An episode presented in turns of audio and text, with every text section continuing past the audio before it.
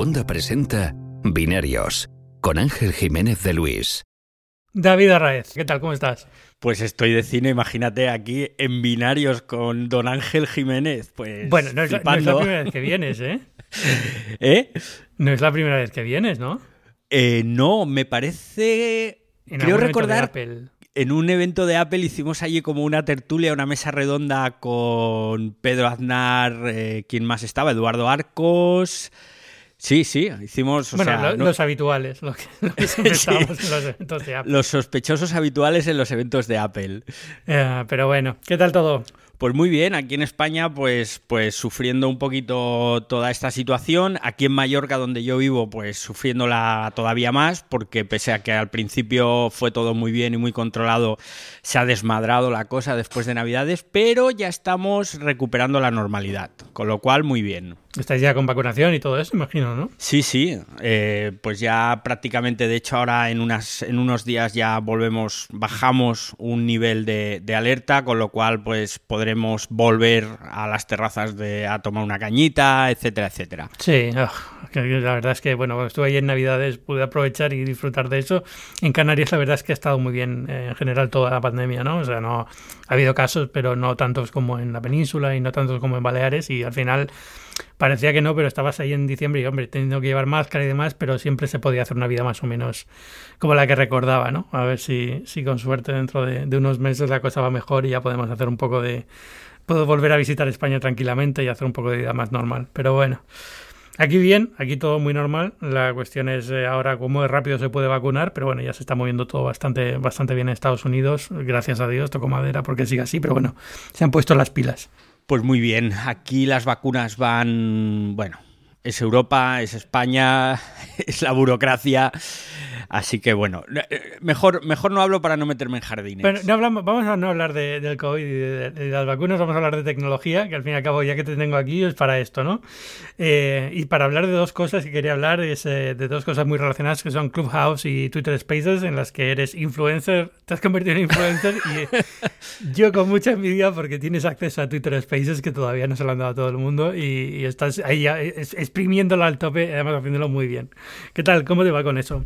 Pues me va muy bien. Eh, de- Debo decir que yo he, he utilizado una especie de estrategia de acoso y derribo. Eh, me metí en Clubhouse eh, desde el principio que estuvo disponible en español, hace pues principios de enero, mediados de enero, y me puse a hacer un programa diario, un espacio de 30 minutitos, eh, hablando pues de tecnología, de redes sociales, de las novedades, como una especie de noticiero, pero muy interactivo, ¿no? Pues como son Ujú. estas redes. Y cada día lo que hacía era un hilo de, de las cosas que habíamos comentado, poniendo los enlaces para que la gente pudiera acceder y por supuesto en cada tweet mencionaba a Twitter Spaces. Y yo creo que al final han dicho, mira, vamos a quitarnos de encima este pesado, vamos a darle acceso. Y, y efectivamente, cuando han abierto la beta para en lengua española, pues oye, he tenido la suerte de ser uno, uno de los elegidos. Y lo que he hecho pues ha sido llevarme el espacio que estaba haciendo en Clubhouse, me lo he traído aquí a Twitter Spaces y empezamos esta semana, porque, porque imagínate, ¿no? Pues me dieron acceso el sábado y, la situación, pues yo que todos los días lo primero que hacía por la mañana era mirar a ver si ya lo tenía activado y era no, y justo el sábado cuando lo veo, pues empecé a pegar botes, gritos de alegría que me decían aquí en casa, pero ¿qué te pasa?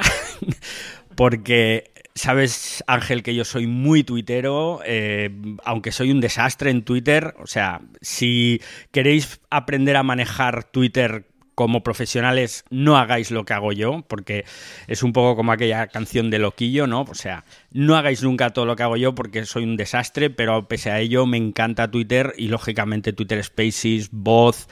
eh, es que me siento en, en mi salsa, sinceramente. Es, es, es para los que no sepan muy bien, Twitter Spaces, digamos, es la respuesta de Twitter a Clubhouse y Clubhouse, porque quien no esté enterado, es lo que está, es la red de que está ahora de moda en España, parece, sobre todo en el mundo del marketing y demás, que es, eh, es básicamente conversaciones de, de voz en directo, ¿no? Como el party line de, de los que somos ya un poquito más viejos, pero llevado, llevado a internet y es la red que está triunfando un poco impulsada, yo creo, porque mucha gente importante del mundo venture capital de, de Silicon Valley eh, está detrás de esta, de esta red, ¿no? Entonces, digamos que ellos un poco son los que han ido empujándola y ahora se ha metido mucha gente de la prensa, y ha entrado Elon Musk, y ha entrado gente así, evidentemente pues se va creando un perfil muy importante y mucha gente se ha, añadido.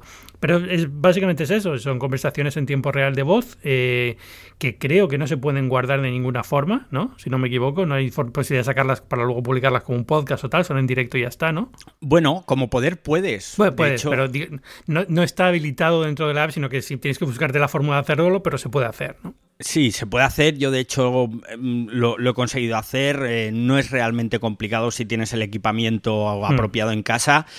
Y si quieres la forma cutre de hacerlo, pues también puedes poner el manos libres del teléfono y otro teléfono a grabar directamente. Sí, sí, sí.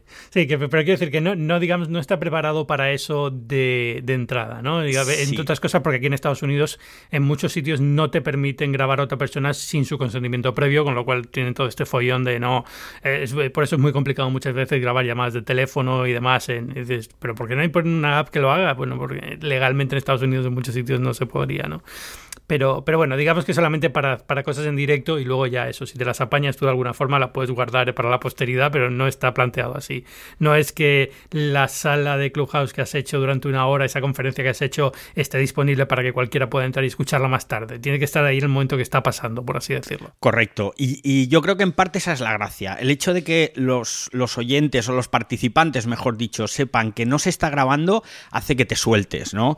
Y que digas cosas que seguro que no dirías en ninguna otra situación. De hecho, aquí en Europa ha habido ya movidas en Alemania porque algún político se ha metido en alguna sala de Clubhouse, ha dicho algo que no debía y alguien estaba grabando. Con lo cual, eh, luego ha habido movidas, ha salido en los medios, pero es la frescura que nos ofrece esta situación, esta red social, el hecho de que no haya vídeo, con lo cual tú estás un poco más suelto, más a tu aire. El vídeo siempre como que te, obliga a estar pues un poco mejor acicalado y esta libertad que están dando estas redes sociales de audio yo creo que es una maravilla porque es que realmente nos hacía falta. ¿Qué, ves en la de Twitter que te haya gustado más que la de Clubhouse? De entrada que está en Android, imagino, ¿no? Es un poco la gracia. Sí, pero sobre todo me ha encantado que está más, más currada, en el sentido de que está ya mejor parida. Eh, Clubhouse al final es muy limitada. Eh, tienes el audio, tienes las salas, tiene funcionalidades que no tienes en Twitter Spaces, como por ejemplo el hecho de poder programar las salas ya con un título, con una fecha. Eso es algo que seguro que van a implementar en Twitter Spaces. Eh, titular, ponerle nombre a las propias salas, lo puedes hacer en Clubhouse y no lo puedes hacer todavía en Twitter Spaces, y estoy seguro que es algo que harán, pero una vez que ya se ha empezado la sala, que la gente está hablando, la interacción de los oyentes es fantástica. En Clubhouse no tienes absolutamente ninguna vía de tú poder decirle mediante imagen a los que están hablando, pues que te ha gustado lo que han dicho o enviar unos aplausos hasta el punto que mm, los oyentes no tienen ningún tipo de interacción y los que están como oradores lo que hacen para aplaudir es eh, pulsar repetidamente el micrófono y el micrófono se enciende y se apaga el icono y parece como que estás aplaudiendo. Pero es que es muy cutre. En cambio, te vas a Twitter Spaces y de repente ves que tienes ahí unos, iconos, que tienes la, el emoticono de la carcajada, el 100, el puño hacia arriba. Con lo cual, estás en una sala con X personas, dices algo divertido y de repente ves que todos los caretos de la gente se iluminan como un árbol de Navidad y empiezan a aparecer carcajadas o empiezan a aparecer cienes o es otra historia. Eso es mucho. La experiencia de uso es mucho mejor. Sí, a mí yo no, yo no había, o sea, había escuchado algún Twitter Spaces así de refilón. Yo tengo un problema y es que no sé si Twitter me considera estadounidense o español. Entonces no sé a quién tengo que llorarle para que me dejen acceso a la beta. Pero bueno, eh, sí que he estado de, de asistente a algunos Spaces que estaban en versión beta aquí en Estados Unidos pero fuiste tú el que el, sábado pusiste el enlace y digo, bueno, voy a meterme a ver qué tal funciona y tal. Y ahí fue donde descubrí, por ejemplo, que se puede compartir un tweet, que me parece genial. O sea, cuando estás hablando de un tema en la sala, poder compartir un tweet que estás referenciando lo que sea, me parece una buenísima idea. O sea, que hay cosas como muy, muy bien pensadas dentro de, de Spaces que en Clubhouse, evidentemente, porque no está atado a Twitter, pues no se ven. Eso, eso que acabas de comentar es una maravilla. Yo, de hecho, cuando estaba haciendo la sala diaria en Clubhouse, el hecho de que hiciera luego el hilo de Twitter con los enlaces a todo lo que había comentado era porque en Clubhouse no tenía absolutamente ninguna forma de mostrarle a la gente lo que estaba hablando. O imagínate, pues comentaba una aplicación que había probado que me parecía extraordinaria y aunque tú digas el nombre, sobre todo para los que somos eh, castellano parlantes, pues a veces pronuncias como pronuncias y la gente no se enteraba. Entonces decidí hacer esos hilos de Twitter. En Twitter Spaces, el hecho de que tú mientras estás hablando coges y pones un tweet que ya has preparado previamente y te sale en la parte superior de la pantalla, supervisible, con la previsualización si es una página web o es una aplicación, y que encima es clicable, o sea que el oyente puede hacer clic en esa previsualización y le lleva al tweet que tú has puesto previamente que te va a llevar a la web o que te va a llevar a la aplicación. Eso es maravilloso, porque esa interacción por fin es real. En Clubhouse los oyentes los que no están como oradores, que están solo como oyentes, no pueden hacer absolutamente nada. En Twitter Spaces tienes muchas más opciones. Y, hmm. luego, una cosa espectacular que me parece de genios por parte de Twitter, que mucha gente no se ha dado cuenta todavía. Cuando tú entras como oyente a una sala, la aplicación automáticamente te pone en primer lugar junto a los que están hablando. Entonces, yo tengo una sala, entra Ángel Jiménez, y te pone al lado mío. Si estoy hablando yo solo o si somos cuatro hablando, tú eres el quinto. Pero si entra otra persona, él en su móvil se va a posicionar el quinto, pero solo se ve él. Con lo cual, para tu ego es fantástico, porque dices, uy, estoy aquí al lado de los protas de, la sala, ¿sabes? Entonces, eso me parece una genialidad para el ego de la gente.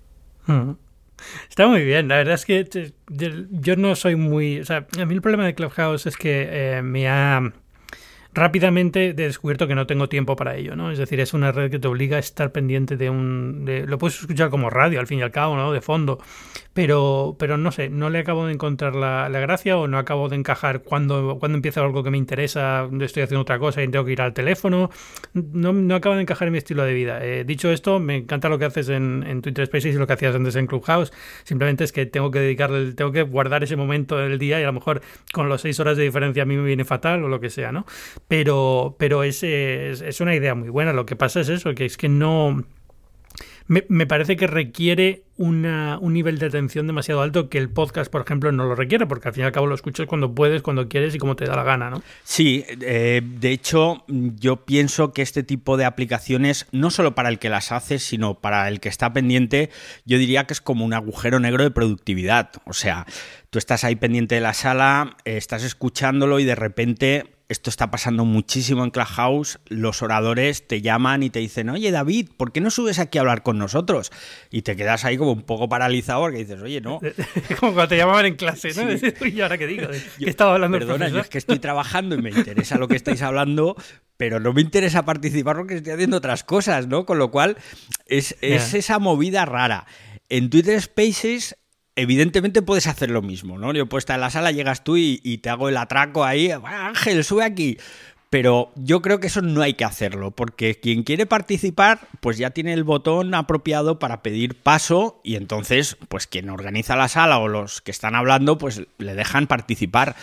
Pero eso es lo que tiene que ser. Si lo tienes así a un lado, pues como si fuera la radio, cuando estás escuchando que estás atento pero no al 100%, yo creo que es interesante. Eh, yo creo que esa va a ser una de las, de las primeras normas de etiqueta que se van a, estandarizar rápidamente, ¿no? Esa de si no has pedido la palabra no llames a alguien porque lo vas a pillar haciendo cualquier otra cosa. Exacto. Yo de hecho mm, lo he sufrido mucho en las primeras semanas en Clubhouse cuando estaba escuchando en cualquier sala y me molestaba tanto que yo mismo he decidido que no lo hago bajo ningún concepto.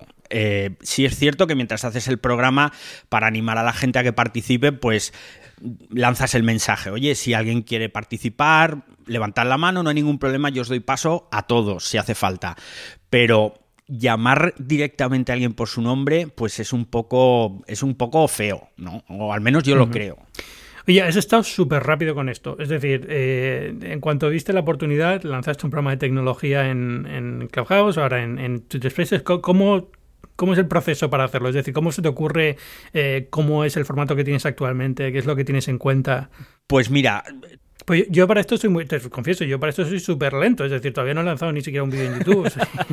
por eso y siempre digo, voy a lanzarme YouTube, venga, voy a hacer algo en YouTube, voy a hacer algo de tal. Y ahora ya digo, ¿qué hago? Espera Twitch, la hago algún TikTok y como que nunca me lanzo. Y sin embargo tú dijiste, venga, lo veo aquí. O sea, que no te vamos a ver en Andorra viviendo de momento, ¿no? De momento no, el único paraíso fiscal que conozco es, Atlanta y, no, lo es. Los impuestos, yo todavía pago impuestos en España eh, por la situación en la que estoy, pero bueno, si tuviera que pagarlos aquí serían prácticamente iguales. Bueno, o sea que... eso está bien, eso está bien. Pues mira, eh, yo me lancé básicamente porque me llamó mucho la atención la plataforma. Me llamó la atención porque empecé a ver que había otras salas, em, perdón, otras aplicaciones que ya hacían lo mismo. De hecho, Clubhouse no ha sido pionera en absoluto, porque ya había aplicaciones que hacían exactamente esto. De hecho, hay una que, yo ya la tenía instalada y me metía de vez en cuando que se llama Locker Room, que, que bueno, es el vestuario, que es una aplicación de allí de Estados Unidos que está muy centrada en el tema deportivo. Y entonces todos los equipos de la NFL, de la NBA, de equipos de las ligas mayores de béisbol, tienen sus canales, sus salas y está genial. Yo soy muy aficionado al baloncesto, a la NBA y entonces tú te metías allí en una sala pues del equipo que fuera o del partido que fuera y escuchabas aficionados, pero la gracia estaba en que un día de repente se te colaba un jugador del equipo en cuestión, ¿no? Y entonces decías, coño, pero uy, perdón por el taco. Decías, caramba. La magia del podcast es que no, no, aquí no me, no me cortan el programa. luego lo, lo, editas si hace falta. Entonces, como te decía, estabas ahí en Locker Room y estabas escuchando cómo comentaban un partido, pues el que fuera, y se te colaba un jugador de, uno de los equipos y era flipante, ¿no? Pues es como si un aficionado a la Fórmula 1 está en una sala de estas y se te mete, pues, Fernando Alonso o alguno de estos. Es, como que te estalla la cabeza. Y, esta aplicación me molaba. Entonces, cuando oigo hablar de, Clubhouse el pasado año, digo, bueno, pues mola, pero no ha sido hasta que no ha llegado a España que me llegó la invitación para acceder, eh, que dije, ostras, pues lo voy a probar. Y así como vi cómo estaba el panorama, al principio lo que había era un montón de salas de marqueteros que empezaban a hablar de marketing, marketing, luego mucha gente de estas eh, que te van a solucionar la vida, que facturan millones y millones de dólares y yo decía, joder, pues aquí a lo mejor hay que hacer algo un poco distinto. Y pensé, bueno, eh, tengo mono de tecnología, tú sabes que durante casi 20 años he estado escribiendo de tecnología en un montón de medios y ahora precisamente pues no tenía nada, no estaba haciendo nada de esto porque mi, mi rumbo laboral pues ha dado un giro, pero tengo ese mono, sigo estando al día porque me siguen llegando todas las notas de prensa. Pese a que dejé de escribir, no quise dejar de estar en contacto con todas las empresas tecnológicas y demás. Con lo cual, digo, pues voy a aprovechar toda esta información que me llega todos los días y que la sigo mirando para estar al día, pues la voy a aprovechar para hacer algo. Y ahí pues fue donde empecé a hacer eh, el programa o el espacio o la sala, como lo queramos llamar, y, así ha sido. Y oye, muy bien, porque la respuesta de la gente es súper positiva, sobre todo por la parte divulgativa. Es decir, tú sabes mejor que yo qué móvil me compro, qué tele, la Play o la Xbox, no sé qué entonces, el hecho de que la gente tenga el alcance de un clic en un botón a un profesional que lleva muchos años haciendo esto y que te va a contestar en ese momento, pues esas dudas que, se, que, surgen, eh, es maravilloso. Con lo cual, yo creo que esa es está siendo la clave. ¿Qué, le echas en falta ahora mismo a Twitter Spaces? Eh, no sé cómo está integrada, o sea, sé cómo está integrada cuando eres oyente, ¿no? Pero no sé cómo está integrada a nivel de crear una sala y demás. ¿Hay un botón específico? ¿Cómo va? Sí, el botón, bueno, no es un botón específico, es el mismo botón que tienes para, para hacer un tweet, que si lo dejas pulsado sabes que te salen otras opciones, pues se te añade la opción de la sala de Twitter Spaces, entonces le das ahí y lo único que te pregunta es si la sala la quieres hacer eh, solo con una persona, la quieres hacer pública para todo el mundo o solo para la gente que te sigue, ¿no? Entonces... Mm, eso está muy bien, que sea solamente la gente que te sigue también es una buena forma de controlar. Sí, es una forma interesante salvo cuando sigues a 7.000 personas, por ejemplo, que sabes que de esos hay muchos. Eh, en mi caso, limitarlo a la gente que me sigue sería un problema, porque, bueno, claro, no. ahora estaba yo confundido. Efectivamente, es solo para la gente que te sigue. Eh, si te siguen millones es un no problema. la que tú sigues, ¿eh? ¿vale? Pero yo las hago todas abiertas, públicas. ¿Qué le echo en falta, por ejemplo? Pues que el aviso de que tú has abierto la sala solo le llega a la gente que te sigue, porque esa notificación aparece en la parte superior de la pantalla donde están los iconos de los flits, salen los flits de toda la gente que ha hecho alguna publicación ahí y al lado pues sale un icono similar, un poco distinto, y entonces la gente que hace lo ve y clica. Y dice, ostras, ¿y esto qué es? Y clican y de repente se te cuelan en la sala. Y, ocurre, o me está ocurriendo estos primeros días, que la gente entra, ve lo que es y sale, pero salen al instante porque no saben ni lo que es, ¿no? Entonces, hecho en falta otro tipo de notificación. Por ejemplo, eh, que se enviara una notificación a todos los que te siguen diciendo, fulanito acaba de abrir una sala en Twitter Spaces. Yo creo que eso sería más útil. Mm. Cuando, cuando vaya muchas salas de Twitter Spaces va a ser demasiada notificación, pero bueno, sí, te entiendo. O sea, hay, algo ahí que. Hay algo, hay una, una, fricción extraña que no acabo tampoco yo de. Por eso te preguntaba, porque no acabo de entender muy bien. No hay un directorio, no hay. Así como Clubhouse, eso sí creo que lo tiene mejor solucionado, porque te pone una agenda de cosas que cree que te pueden interesar, un calendario, digamos. Y Twitter Spaces no me parece que lo organice así, ¿no? Entonces es un poco, un poco extraño. Sí, de hecho, ni siquiera puedes eh, poner en, en agenda una sala. O sea, yo no puedo programar una sala para mañana a las 9 de la noche, ¿no? Entonces, eso es un fallo, yo creo. ¿Por qué? Porque lo único que puedes hacer es abrirla al momento. Es cierto que Twitter te ofrece muchas otras opciones. Pues yo, por ejemplo, hoy, una cosa que además me lo propuso una, una muy buena amiga que se llama Ebañón, me dijo, oye, ¿por qué no te grabas por la mañana un vídeo de un minutito diciendo, ah, pues hoy en la sala voy a hablar de esto? Y hoy he empezado a hacerlo justamente. Entonces, me graba un vídeo. Los pelos de locos que llevas, tío. ¿Te has pisado la peluquería en toda la pandemia? no lo hice, no lo hice, sí, sí. Y, de una cosa, pues de, de, aquellos pelos, estos pelos, ¿no? Que dirían. Sí, sí. Pues, pues entonces Eva me propuso eso, yo he empezado a hacerlo y, la verdad es que justamente pues ha tenido bastante repercusión. A ver, no soy un influencer, al final tengo pocos seguidores, pero dentro de lo que es habitual en Twitter, las interacciones habituales, esto ha tenido más, ¿no? Con lo cual, eh, al final tienes otras opciones para avisar a la gente de lo que vas a hacer y como lo hago a diario, yo me imagino que con el tiempo irás acostumbrando a los oyentes a que tienes esa sala abierta todos los días de 9 a 9 y media. Eh, este es el, espacio ahí publicitario. y, y por lo tanto, yo creo que está bien, pero sería genial poder hacer una agenda. Eh, si yo un día quiero hacer, yo qué sé, una sala contigo, con Pedro, y que vamos a hablar de, de Apple, por ejemplo, pues que podamos ponerla en una agenda poder publicitarla a través de Twitter, poder compartirla a través de otros canales, que es algo que sí puedes hacer en Clubhouse, eh, pues poder enviarlo por WhatsApp, poder enviarlo por diferentes vías, ¿no? Eso es una cosa que. Pero yo creo que lo van a poner, ¿eh? Sí, sí, todo eso, todo eso llegará. Igual que Clubhouse entrará, empezará a poner más cosas de lo que tiene ahora Twitter Spaces. Pero es, eh, es cierto que, que hay cosas que si pudieras programar sería tendría un impacto mucho mayor porque lo que tú has hecho es muy inteligente, es decir, has acostumbrado a la gente, esto es un tema diario, va a ser de esta hora hasta ahora y más o menos todo el mundo sabe lo que puede esperar a esa hora, ¿no? Eh, o dónde tiene que ir o sabe que allí va a haber algo. Pero si no, si, si no te pierdas la oportunidad de hacer algo interesante, porque a lo mejor el momento en que quieres hacer una sala de algo no está tu audiencia, es una mala hora o no está conectado o pierdes audiencia porque no está conectada en ese momento y por ejemplo en Clubhouse ayer que era el cumpleaños, o anteayer fue el cumpleaños de Steve Jobs, iba a ser el cumpleaños, el 66 cumpleaños de Steve Jobs. Ayer, ayer mismo. Sí, eh, pues mucha gente que lo conocía personalmente crearon una sala para hablar de anécdotas de Steve Jobs. Fue una charla genial. Qué bueno. Eh, creo, que, creo que grabaron y la van a publicar eh, grabada, ¿no? Pero, pero vamos, fue una típica idea que dices, es genial. Pero claro, el Clubhouse te lo permite hacer porque lleva una semana programada, ¿no? Y a mí me saltó como una opción que me podía interesar y entonces ya la vi. Es decir, este tipo de cosas Twitter necesita cuidarlas porque si no se pierde un poco la, gracia. Y lo de grabarlas... o por lo menos tener las grabaciones accesibles para más adelante, yo entiendo, legalmente es complicado, pero yo creo que ahí hay algo. Es decir, si esto empieza a popularizarse, cambia mucho, por ejemplo, la dinámica de los podcasts. Esto que estamos haciendo ahora tú y yo, de grabar a través de Skype y grabarnos y luego publicarlo y tal, cambiaría bastante, yo creo. Porque ya estamos viendo esto, ¿no? Ya lo vemos con Zencaster y con cosas así, herramientas que te permiten eh, grabar algo en directo con presencia de público.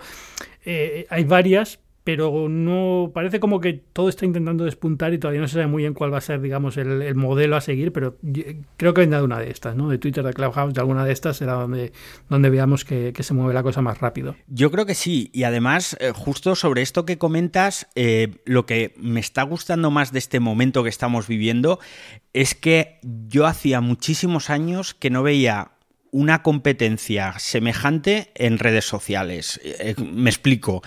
Eh, cuando salió Facebook, cuando salió Instagram, cuando salió Twitter, tenías aplicaciones similares, pero no había nada que compitiera directamente con esas plataformas. En cambio, ahora de repente nos encontramos con treinta y tantas aplicaciones de. Yo las llamo de audio social, ¿no? Pero no sé exactamente cómo llamarlas, pero tienes más de 30 aplicaciones. Facebook que está ahí en el horizonte, que todos sabemos que Facebook son, los números uno copiando y van a tardar cero coma en sacar su propia plataforma. Pero a mí me mola mucho el hecho de que vea a Clubhouse por un lado, ahora mismo, y a Twitter Spaces por el otro, que se están dando de tortas para ver quién lo hace mejor y quién da primero.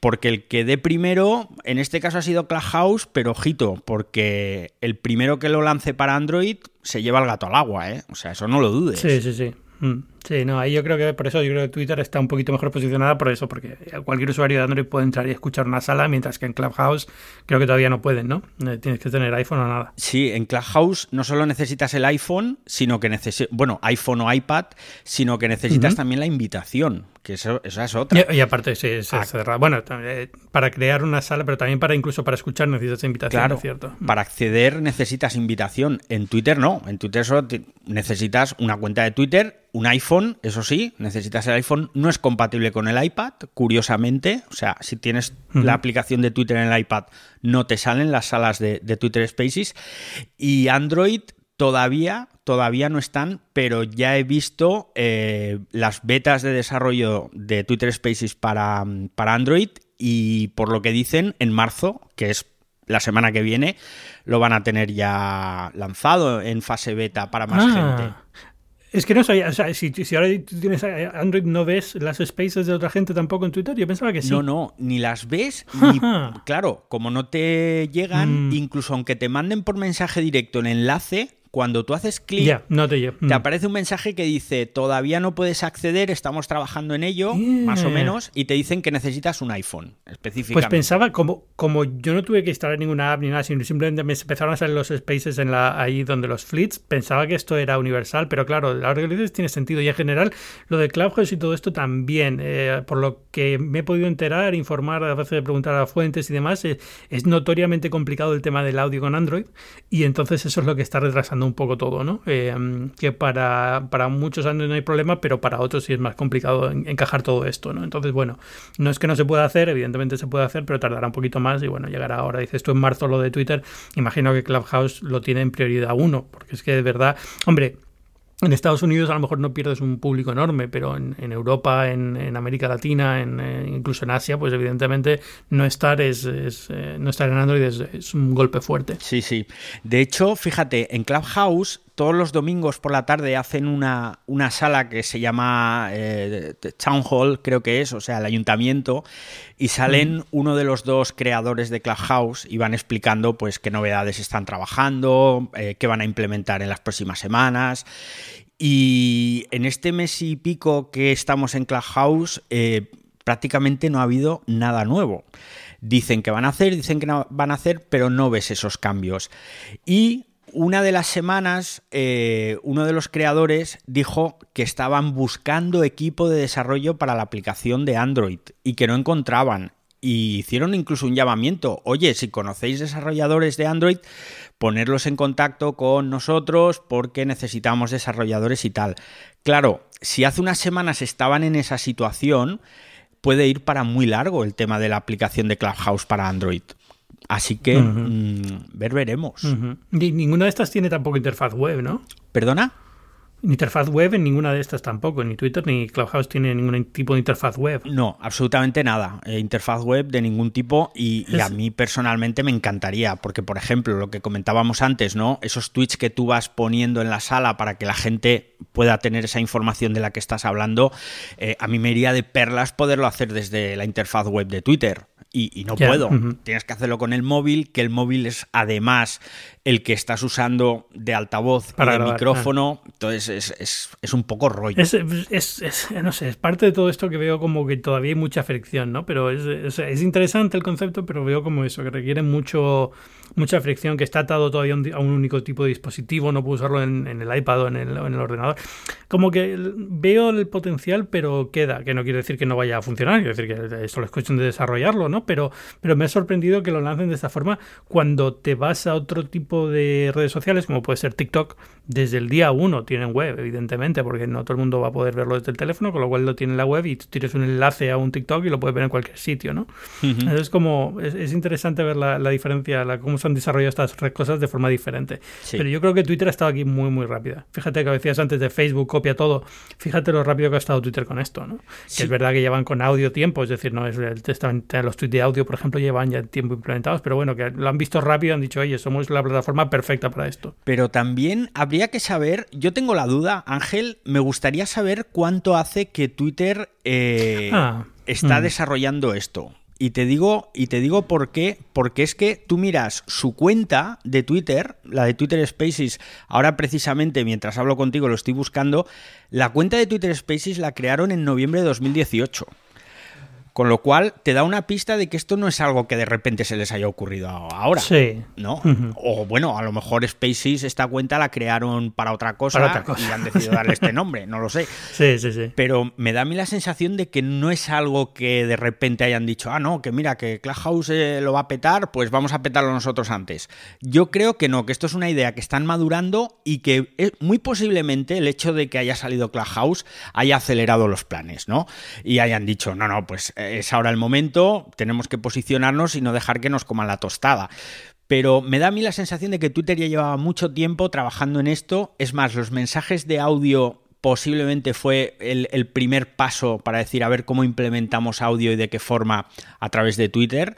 Y viendo pues que está funcionando medianamente mal porque la gente no lo utiliza, pero la tecnología que hay detrás para poder implementar el audio en una plataforma como Twitter, yo creo que es lo que les ha servido de base para lanzar Twitter Spaces. Pues nada, mientras tanto, tío, muchísima envidia. a Todos los que estén escuchando este programa, ya saben, si todavía no saben cómo, eh, si tienen iPhone y pueden escucharlo, que todas las, todos los días de 9 a 9 y media es. De 9 a 9 y media, sí, sí, de lunes a viernes. ¿Lo has bautizado ya o no? Porque tenías un nombre y luego lo cambiaste, sí. estás buscando un nuevo nombre. Le puse de nombre Redes y Tecnología, ¿vale? Entonces, eh, cuando he empezado ahora aquí en Twitter Spaces, ahora no recuerdo el nombre, pero alguien me dijo, ostras, ¿por qué no recuperas el ciberdiario? ciberdiario, claro. El ciberdiario mm. es el nombre que yo durante casi 20 años he estado usando para la sección de tecnología en la que escribía. Y habida cuenta de que es una marca ya más o menos conocida y encima tiene más sentido, puesto que se trata de un programa diario, digo, vale. Y entonces lo que hice fue una encuesta ahí en, en Twitter precisamente y que la gente vote. Y va ganando el ciberdiario, pero por poquito, ¿eh? Hoy por la noche acabará la votación y lo que la gente decida va a ser el nombre que se va a quedar. Pero a mí me parece que me apetece mucho que se llame el ciberdiario. Yo creo que es que además pega todo, con lo cual ya lo tienes resuelto. Si, tienes derecho a usar el nombre y lo puedes usar, yo lo usaría sin duda ninguna. Sí, sí, totalmente. De hecho, es un nombre que, tengo registrado, ¿no? O sea, que no tengo ningún problema. Y yo creo que sí, que se va a quedar en el ciberdiario y lo hago todos los días, de 9 a 9 y media. Pero mira, otra cosa que tienen que mejorar también en Twitter Spaces. A ti solo te saltan las alertas, o mejor dicho, te sale el icono si tú sigues a esa persona. Entonces, claro, es complicado que la gente se entere de que tú haces esa sala si no te siguen. Con lo cual yo creo que ahí tienen que buscar una fórmula por la cual eh, tú puedas, digamos, decirle a todo el mundo que estás haciendo esa sala sin obligarles a que te sigan, ¿no? Porque yo entiendo que seguir a una persona en Twitter lo haces cuando alguien te aporta algo, ¿no? Pues eh, sigues a un medio, sigues a un creador de contenido, sigues a un periodista, pues porque te gusta lo que escribe o te gusta lo que dice. Y a lo mejor tú quieres meterte en salas por la temática de esas salas, pues porque te interesa la tecnología o te interesa el baloncesto o cualquier otra cosa, pero no tienes por qué seguir obligatoriamente a fulanito, a menganito. Yo creo que ahí tienen que darle una vuelta. Tienen que darle una vuelta para que... Se la darán, pero tienes razón en eso. Es decir, seguir a alguien en Twitter es una decisión que puede, puede arruinarte Twitter directamente. Es la experiencia que tienes de Twitter todos los días, porque es un tío que es pesado como yo, que se pasa el día en Twitter escribiendo, pues lo mismo te arruina, te arruina el, timeline que tenías, pero que era perfecto antes, con lo cual es, requiere un sacrificio. Pero bueno, eh, yo creo que eso, eso todo lo, lo, lo arreglarán, lo irán arreglando poco a poco. Eh, no quiero quitar mucho más tiempo, así que vamos a pasar a otros, otros temas importantes de la semana. Llevo sin grabar binarios cuatro semanas fácilmente. Pues no te voy a llevar yo la cuenta, pero hace mucho no te escucho. No, no, sí, sí, y además por eh, no es por nada, sino simplemente realmente es que no tengo tiempo. O sea, estoy, eh, he caído en la trampa del autónomo y estoy con 50 cosas al mismo tiempo. Entonces, ah, hasta que no vaya cerrando algunos proyectos, no puedo, no puedo dedicar más tiempo. Pero bueno, la, la idea es volver a, a, tener un poquito más de tiempo a partir de ahora y volver a, a retomar un poco de regularidad. Pero bueno, esto para decir que ha pasado muchas cosas, pero no vamos a poner a pasar las últimas cuatro semanas, así que vamos a centrarnos un poco en, dos noticias de, esta semana que han sido yo creo interesantes. Eh, la primera, por supuesto, es eh, Spotify Hi-Fi, que, mm, que, no sé si has tenido oportunidad de, verlo, creo que lo has hablado en alguno de, los programas, ¿no? Sí, lo he hablado, lo he hablado porque me parece, me parece que ya tardaban, ¿no? Mm. Eh, básicamente porque, por ejemplo, Tidal desde el principio ya sacaba esta música en, alta fidelidad y, yo creo que, bueno, Amazon también, Amazon desde 2019 me parece. Sí, tiene el tier este de pago que te, permite tener música sin compresión. Exacto. Y a raíz de haber hablado de Spotify, también me puse a buscar y encontré una plataforma que no había ido en mi vida que se llama Cobuz yo no sé si tú lo habías oído, que estos también tienen eh, música en alta fidelidad. Entonces, claro, Spotify, que es quien corta el bacalao en, este, en este mundillo de la música online, no tenían alta fidelidad.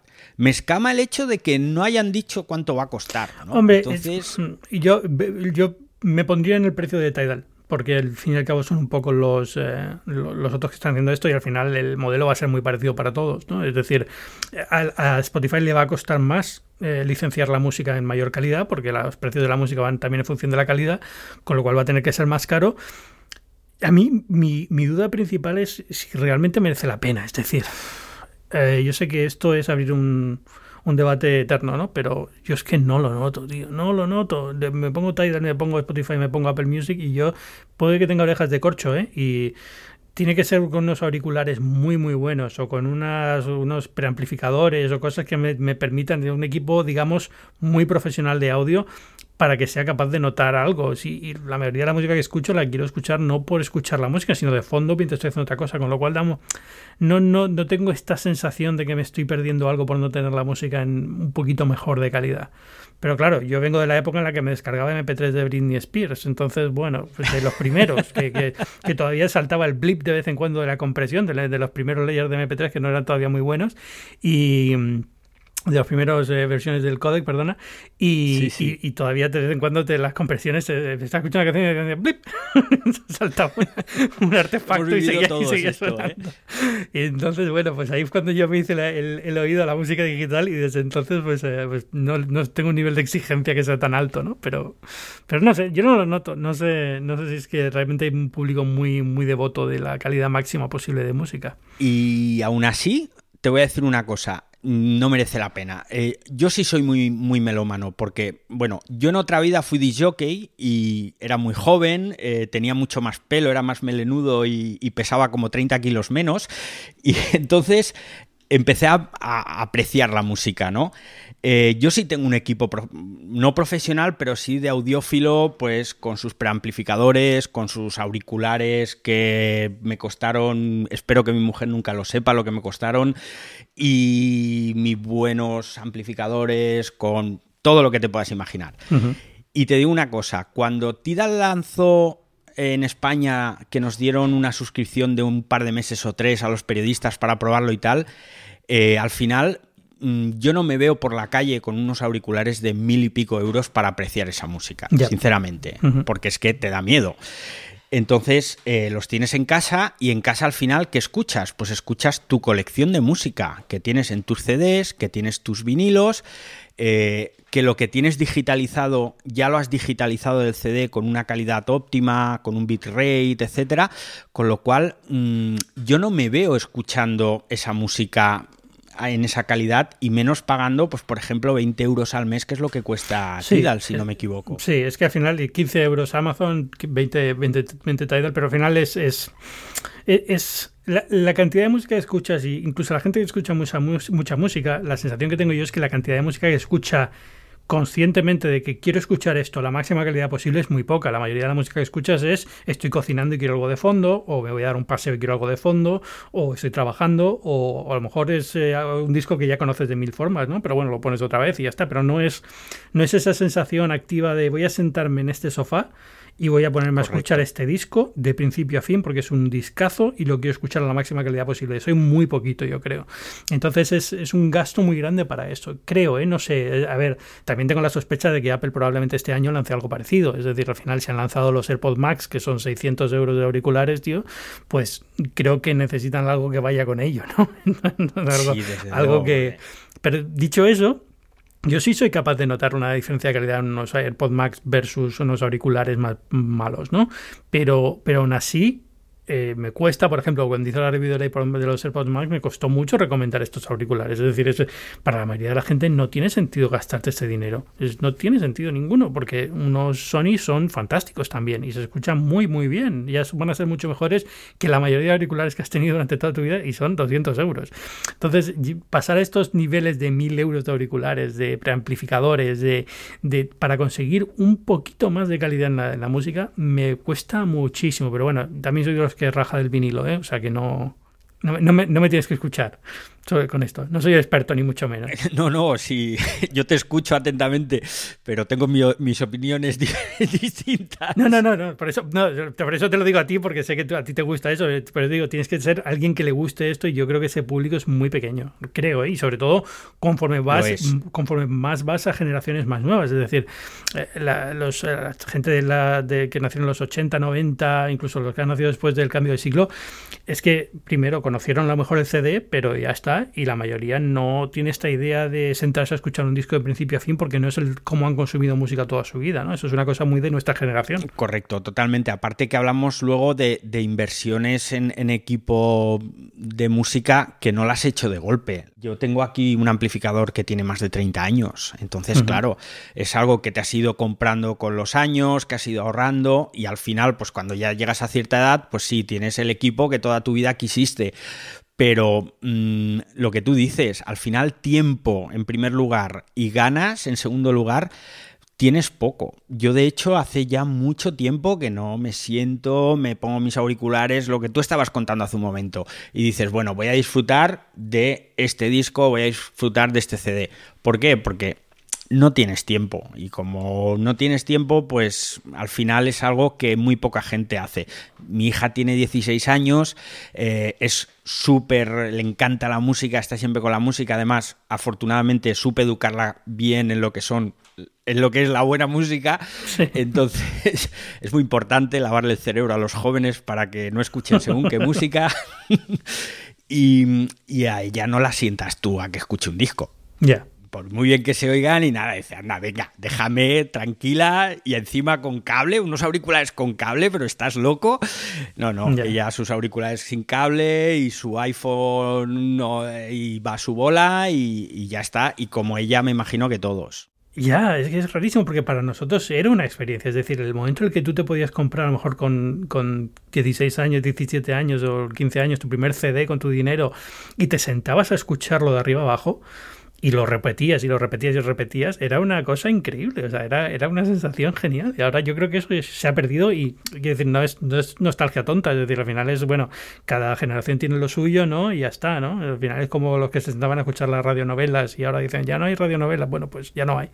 Pero no es, eh, es, una cosa generacional y ya está, pero es una cosa muy de nuestra generación, ¿no? de de, la gente que nació en los 60, en los 70, en los 50 y le pilló la, adolescencia con la época, el boom de la música, ¿no? El vinilo primero, luego el, CD, pero bueno, que todavía, digamos, la música venía empaquetada en 12 canciones y lo escuchabas entero, ¿no? Y los álbumes tenían cierta cohesión, se, planeaban pensando que se iban a escuchar de principio a fin, ¿no? Entonces, bueno, hoy en día eso también se ha perdido bastante. Sí, se ha perdido mucho.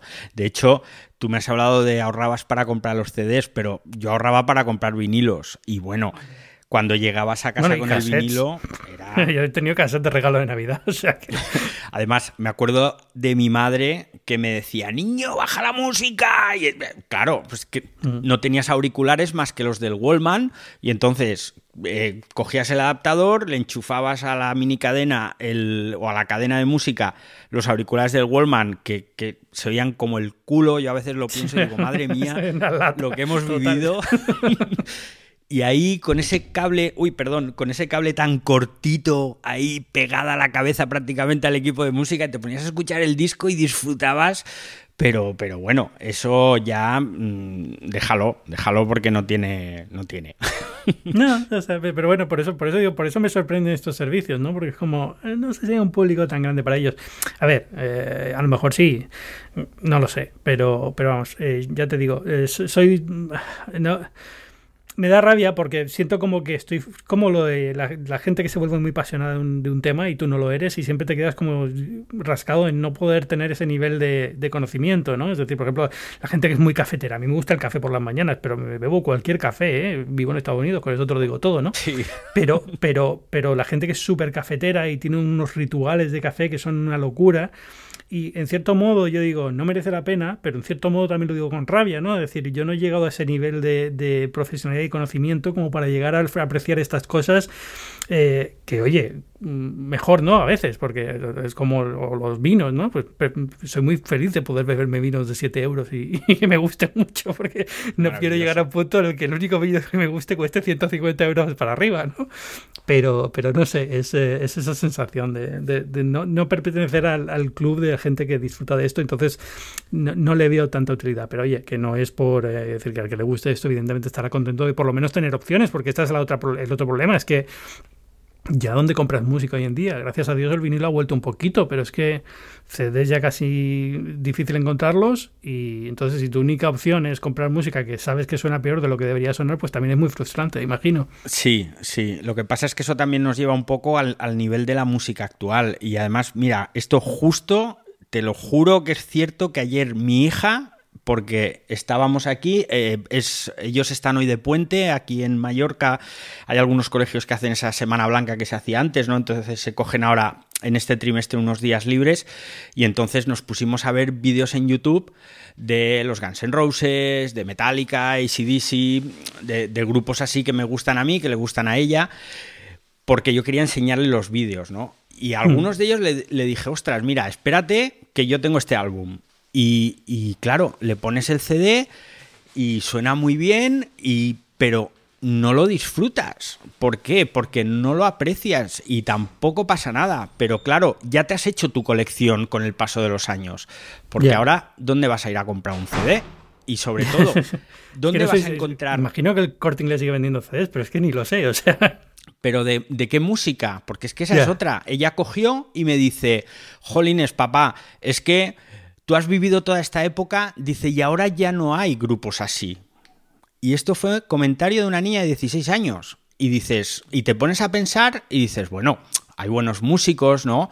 Eh, pero son contados. Hay buenos grupos, sí, pero ahora mismo te merece la pena si no hay un catálogo musical potente como había en los años 80, como había en los 90. Ya no te hablo de más atrás. Nos vamos a los 50, a los 60, eh, puedes flipar.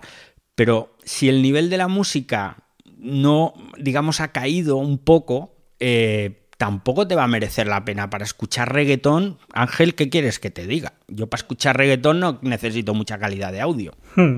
A ver, hay, hay, hay, muy buenos grupos, muy buenos cantantes hoy en día, son geniales, suenan muy bien, merecen ser escuchados con la mayor calidad posible, sin duda alguna, pero tal y como está planteado el negocio de la música hoy en día, no, no es conclusivo a, que merezca la pena invertir esas, esas cantidades de dinero en servicios de, alta calidad. Creo, ¿eh? no sé, ya te digo, todo esto desde con la completa ignorancia de la persona que es feliz con música, no debo decir de mala calidad, es que también dices mala calidad y es que parece que estamos escuchando, oye, que, se, escucha muy bien los, la música de Spotify, de Apple Music, para lo que yo he vivido de MP3 de la época de Napster, se escucha de maravilla. de cine, soy de cine, de cine y luego está el tema del, precio, eh, que hemos pasado un poco de puntillas, pero a mí se me hace muy cuesta arriba pagar 20 euros mensuales hmm. por una suscripción musical cuando haces balance y dices, ostras, ¿pago 20 euros por Apple One o pago 20 euros por Spotify Hi-Fi? Pues, mm, si solo estás pagando esa diferencia de calidad de audio y por el otro lado, pues tienes la televisión, tienes un poco más de almacenamiento. Mm, vamos a ver, al final estamos en una época de, suscripciones que ese hastío de pago de suscripciones llega. Entonces, mm, yo creo que todo tiene, tiene que ver. Sí, hay otra cosa, otra cosa que me ha sorprendido mucho de esto, y la verdad es que le estamos dedicando mucho, pero casi vamos a hablar cuando acabemos este tema, yo creo ya cerramos el podcast, pero, pero es, es esta idea de de que una de las razones por las que no tenemos audio de más calidad era por las limitaciones técnicas. Y sin embargo estamos teniendo vídeo 4K sin ningún problema. Y es como, ¿por qué cuesta tanto que la música sea de buena calidad? Es decir, ¿por qué, ¿por qué Spotify cuesta 10 euros al mes y si quiero que sea de más calidad voy a tener que pagar 20 y Netflix por 15 me está dando vídeo? si es que ocupa como 10 veces más en la mayor calidad posible. Es, es, un poco extraño, ¿no? Es como, es como te dicen lo de la limitación del ancho de banda y te quedas como, pero que vivimos en 2021, tío. hay ancho de banda de sobra para la música. Vale que no lo hay para otras cosas, pero para la música precisamente yo creo que sobra, ¿no? Y es como que hemos estado metidos en esta idea de que la música era suficientemente buena con compresión, entonces ahora que la, la música sin compresión era como es que requiere un nivel, un nivel de... Hombre, tampoco requiere tanto. O sea, eso es una cosa como, bueno, ya técnicamente esto era posible desde hace muchos años. Lo que no había era mercado, pero ya está, ¿no? Yo creo que a mí eso me suena... yo no sé si has escuchado el refrán este de, excusas de mal pagador, ¿no? O sea, es, excusas que no tienen sentido. Lo que estás diciendo, o sea, Netflix ya no es que te meta vídeo 4K. Es que te lo mete en HDR con Dolby Vision, con Dolby Atmos. Oye, perdona, Dolby Atmos. Que suena mejor que Spotify. Es que a lo mejor ponerte, música, ponerte un vídeo de música suena mejor por Netflix que con la mejor calidad que puedas coger de Spotify. Claro. A ver, yo por ejemplo no he tenido la oportunidad de probar en mi casa eh, dos, em, dos dispositivos con Dolby Atmos o uno o como sea pero he escuchado en otras casas y claro, te quedas así como flipando, ¿no? Porque dices, ostras, por favor, pero ¿esto qué es? Con lo cual, que te digan a ti que no, es que tenemos limitaciones técnicas para transferir el sonido pues oye, mm, yo diría que, a ver, que yo he visto en mi casa, porque hemos tenido durante semanas problemas de conexión con, la fibra, y tirando del móvil 4K, como tienes tarifa plana, dices, viva la Virgen, y tirando de, de, de 4G, viendo Dolby Vision 4K y sin ningún problema con el 4G. Entonces, a mí me suena un poco chungo lo de, no, tenemos limitaciones técnicas para dar música en alta calidad. No sé, es una de estas cosas extrañas que yo creo que ha sido más una necesidad que no existía hasta que se empezó a crear y entonces ahora la gente lo demanda, pero no es... O sea, es que hasta, que Tidal llegó Spotify, la calidad de Spotify y ahora está en 356 creo, kbps, eh, vale que es comprimida, no, no lossless, pero bueno, es cuando empezó Spotify creo que hubo alguna queja ¿no? de la calidad de audio en aquella época y tal, pero hoy en día yo creo que la gente está más que contenta con la calidad que tiene. Entonces por eso, no sé, es, es me ha hecho gracia el anuncio. Eh, evidentemente, del anuncio de Spotify Hi-Fi, lo que a mí me ha hecho más ilusión y más interés es la parte de podcast, ¿no? Pero, pero bueno, digamos que cuando se ha presentado, pues la, parte de, de, música. Por eso, porque es el típico servicio que sabes que va a llegar a Apple, Apple también hará un super anuncio de esto y dirá, wow, es que ahora se escucha. Y te quedas como diciendo, pero de verdad, o sea, no hacía falta, yo creo, pero bueno, no sé. No sé, yo viejo cascarrabias y ya está. Bueno, Apple lo anunciará a lo grande, igual con algún nuevo dispositivo de audio, quién sabe, eh, ¿no? Imagino, imagino, lo lógico es que lo anuncien si van a ser nuevos AirPods o tal, o un nuevo AirPod Max o una cosa así, será el momento de hacerlo, ¿no? Eh, tampoco creo que tengan mucha prisa en esto, ¿eh? O sea, tienen otros problemas, yo creo, más importantes y otros servicios a lo mejor más interesantes que lanzar y potenciar que, lo de la música, que ya te digo, al final yo creo que el público que realmente lo demanda es pequeño Salvo que hagan algo muy rompedor, el estilo que hicieron con el vídeo, ¿no? Que decías, bueno, si te has comprado una película, automáticamente te has subido a resolución 4K. Pues una cosa así. Si dicen, mira, si tienes Apple Music, es música en alta calidad, no pagas un euro más. Evidentemente ahí ya es un golpe de efecto y lo pueden anunciar en plan a lo grande. Pero si van a ser un servicio más Apple Music Plus que tienes que pagar 5 euros más, no merece la pena, yo creo. No sé, yo, yo creo que, que lo acabarán haciendo. Eh, pero igual lo integran con alguna otra presentación. Yo he comprado muchísima música en, Apple en estos últimos años más que nada, incluso en algunos casos de, vinilos que, tenía, eh, tengo una colección con más de 5.000 vinilos, ¿no? Y entonces había vinilos que cuando los veía en, en, iTunes Store decía, ostras, me lo voy a comprar porque así, quieras o no, me lo puedo llevar aquí, allí, lo llevo en el móvil, lo escucho.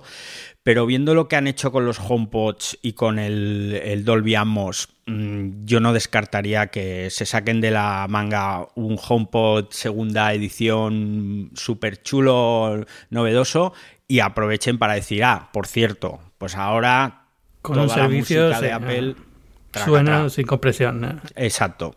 Eso sería, estaría bien. Aunque no tenga tanto público, pero es como un servicio añadido ¿no? que te va a hacer comprar eh, los HomePods. Bueno, lo que llevamos casi una hora. No te quito más, no te quito más tiempo. Eh, iba a hablar de PlayStation VR, pero como lo que se ha dicho es nada, pues nada. no hablamos de ello. Yo, yo iba a de, de PlayStation. ¿Qué, ¿Qué, ibas a decir de, de PlayStation? Aparte que no has podido conseguir una, imagino, ¿no? No, que va, yo ya al estar fuera del circuito de los privilegiados. Teóricamente yo estoy en el circuito y tampoco lo he conseguido, o sea que no te creas que está fácil. Bueno, imagínate hasta qué punto que eh, imploré a PlayStation España que me dijeran, por favor, a ver si os enteráis de dónde las van a poner a la venta y ni por esas. Eh, o sea, para comprarla, ¿no? y, no fui capaz de, comprarla y ahora ya se me ha pasado un poco el calentón. Con lo cual digo, bueno, pues ya esperaremos un poquito y, compraremos la segunda versión que salga, que suelen estar... perdón, suelen estar mejor cocinadas. Sí, a mí me está pasando con la Xbox Series S, que me entró la, el ansia de comprármela y soy incapaz. No, está en ningún lado. Y cada vez que me entra el impulso, que son 299 euros, que digo, bueno, venga, me lanzo. Pero es que está agotada en todos sitios. Todo el tiempo agotada en todos sitios. Y es como... Así que no sé cuándo, cuándo me tocará. Pero bueno, ¿el casco que vas a despoticar del casco o no? Bueno, sí, un poco, ¿no? Porque, a ver, aparte de que no han dicho nada, o sea, es como un brindis al sol. Decir, ah, vamos a sacar un nuevo casco, pero en 2022. Y mejor que el de ahora. Por si no quedaba claro. Es como, es como un coitus interruptus, pero ¿qué me dices? Pero sobre todo, a ver, eh, a mí me gustaría que si lo sacan, más allá de, maravillas técnicas, de, ah, no, un nuevo mando, eh, va, a tener eh, mejor integración con no sé qué, con esto, con lo otro. Saca juegos, macho. O sea, que sí, que mejoras la resolución, que mejoras el seguimiento, el sistema de seguimiento, pero saca juegos. a mí, el primer PlayStation VR me moló mucho por la experiencia, pero al final eh, los juegos que sacaron eran tan pobres que lo único que hacías era el, PlayStation VR Worlds, que era aquel de experiencias que te venía con, con el la propia plataforma y era lo que más disfrutabas porque los juegos eran una castaña.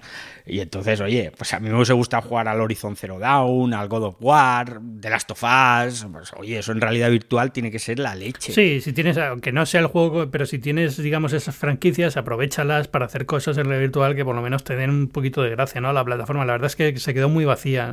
Al final salió el Resident Evil alguna cosa así, pero, pero no es. Eh, pero es que le pasa a todos los de red virtual, ¿eh? le pasa también en Steam lo que hay ahora que está el está el Alex, ¿vale? Está el, este, el Half-Life Alex, pero, pero es que tampoco hay mucho más. Es decir, el Little Dangerous, que ya haya visto así que diga, bueno, a lo mejor me justifica, pero no me justifica comprar un equipo de red virtual por eso, por este tipo de experiencias que van a ser muy puntuales. Entonces, hasta que no vaya un catálogo que digas, bueno, esto, esto va a algún lado, o va a haber experiencias aquí que de verdad voy a querer jugar y no solamente van a ser una curiosidad, eh, le va a costar. Entonces es verdad que el anuncio ha quedado un poco triste porque al final es como, bueno, estamos trabajando en un casco, evidentemente va a ser mejor, no vamos a hacer un casco que va a ser igual de resolución que el de hace cinco años, pero, pero se quedó en eso y nada más. Así que Bueno, David Arraez, muchísimas gracias por estar esta semana en Binarios. Eh, arroba usuario Arraez. Seguidlo para poder escuchar el programa en Spaces, que merece la pena. o sea, arroba usuario Arraez en, en, Twitter, en Instagram creo que también, ¿no? Pues casi todos sitios en, eres en usuario todas partes. En todas partes eres usuario Arraez. Eh, nada, eh, te, te iba a preguntar dónde te puede encontrar la gente, pero aparte de Twitter y demás, dónde te pueden coordenadas. Creo que tienes ahora también un programa de radio. Sí, tengo un podcast en la cadena Ser aquí en España que se llama Ser 4.0. Eh, lo empecé a hacer eh, pues hace tres años. Y lo que pasa es que lo tuvimos que interrumpir porque, como, como, he dicho antes, pues cambié de trabajo y tenía cierta incompatibilidad con el tema de los medios de comunicación y durante un año pues he estado dedicado a ese trabajo, no he estado dedicado a, a los medios y justo la semana pasada, pues volvimos con Ser 4.0. Es un podcast semanal eh, cortito, además, eh, son 10-15 minutos, pero hago un repaso de la actualidad tecnológica, pero con un tono un poco más dicharachero, más gracioso, ¿no?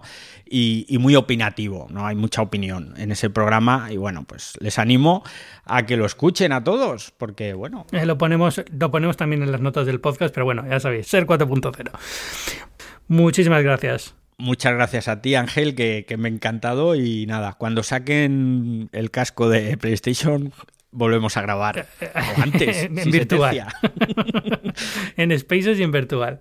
Sí, sí. Y a los que estáis escuchando, ya sabéis, yo soy Ángel Jiménez de Luis. Esto es Binarios, un podcast de tecnología que forma parte de Cuonda, una comunidad de podcast en español. Y a mí me podéis leer en el periódico El Mundo, en muy interesante, en muchísimos sitios. Pero como siempre, lo mejor al final es encontrarme aquí en, en Binarios y en Twitter en arroba Ángel Jiménez. Muchas gracias. Adiós.